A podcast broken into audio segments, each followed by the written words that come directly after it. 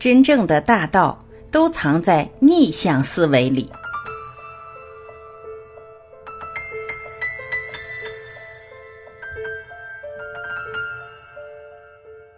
《道德经》三十六章：将欲敛之，必固张之；将欲弱之，必固强之；将欲废之，必固兴之；将欲取之，必固与之。是谓威名，柔弱胜刚强。愚不可脱于渊，国之利器不可以示人。当大家都朝着一个固定的思维方向思考问题时，而你却独自朝相反的方向思索，这样的思维方式就叫逆向思维。对于很多问题，如果能从结论往回推，倒过来思考，从求解回到已知条件，反过去想，或许会使问题简单化。来看几个例子：同事和他六岁的女儿，女儿说。妈妈，你真安逸，都不用做作业。同事，那我来帮你写作业，你来检查好吗？女儿高兴的答应了。同事把作业做完了，给女儿检查。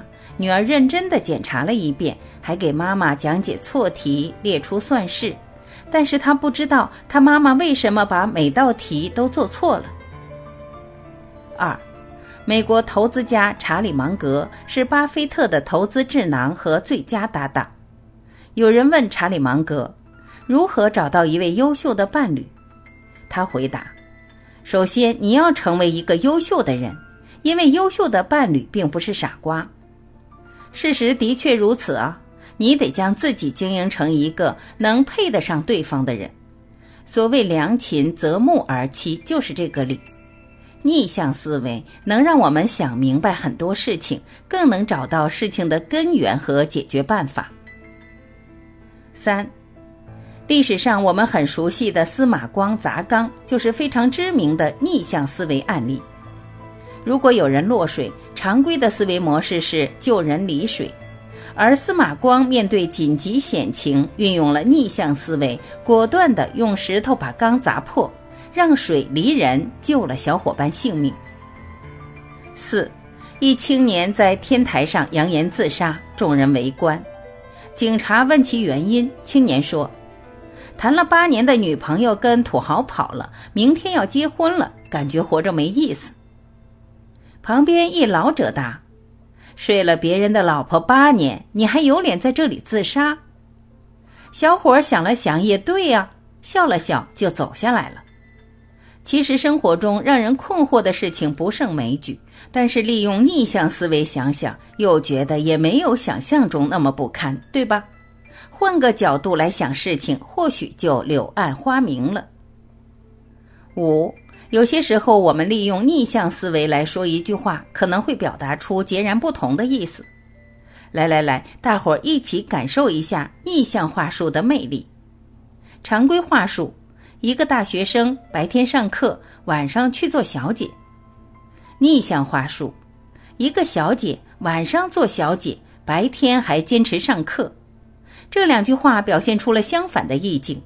第一句传递出来的信息是消极的，第二句传递出来的信息却是积极向上的。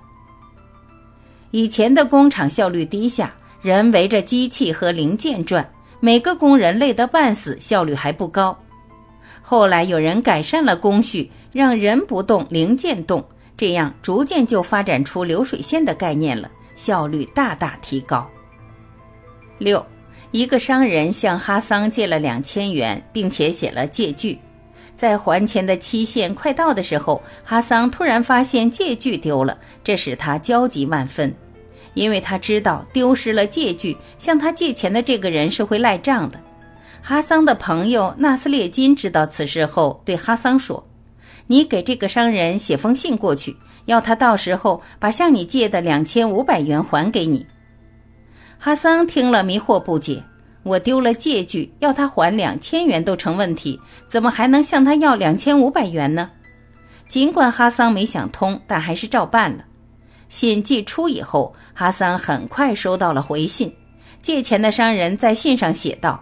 我向你借的是两千元钱，不是两千五百元，到时候就还你。这就是逆向思维。逆向思维作为一种方法论，具有明显的工具意义，用好了会让你打开新世界的大门。最后，请记住以下四个词：一、欲取反语。如果我们想从对方身上获得利益，自己就应该要先有所付出。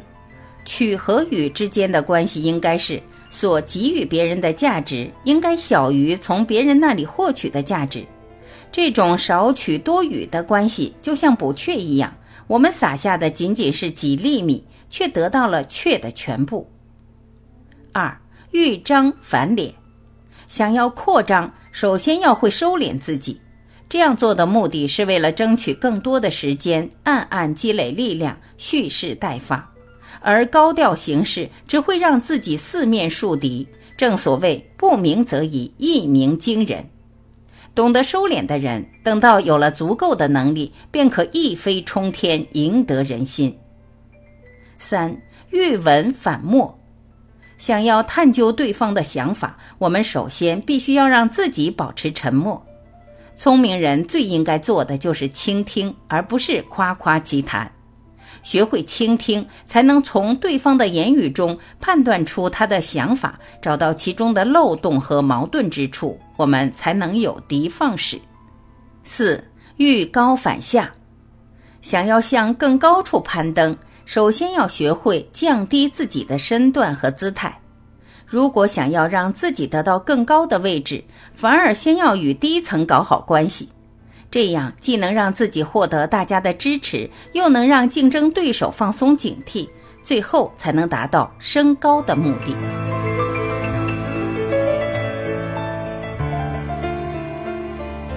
感谢聆听，我是晚琪，我们明天再会。